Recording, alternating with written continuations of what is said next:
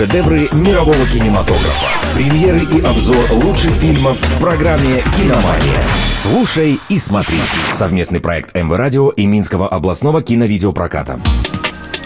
Всем привет, с вами Артем Титов, и я расскажу о том, что посмотреть в кинотеатрах Минской области. «Киномания». Первый фильм «Хоррор. Дети тьмы». Его главная героиня Хелен не верит в самоубийство отца и начинает собственное расследование обстоятельств инцидента. Девушка понимает, что в квартире происходит что-то странное и пугающее. Соседи рассказывают, что в этом районе пропадали дети. За исчезновениями будто бы стояло потустороннее существо, которое ребята называли Сакхед. Получится ли у Хелен раскрыть темные тайны, можно узнать в кино. «Киномания».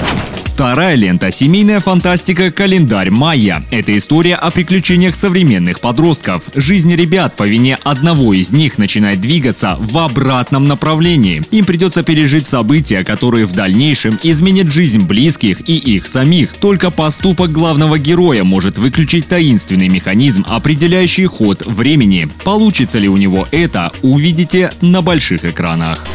«Киномания». На сегодня у меня все. С вами был Артем Титов. Следите за киноновинками и смотрите только лучшее.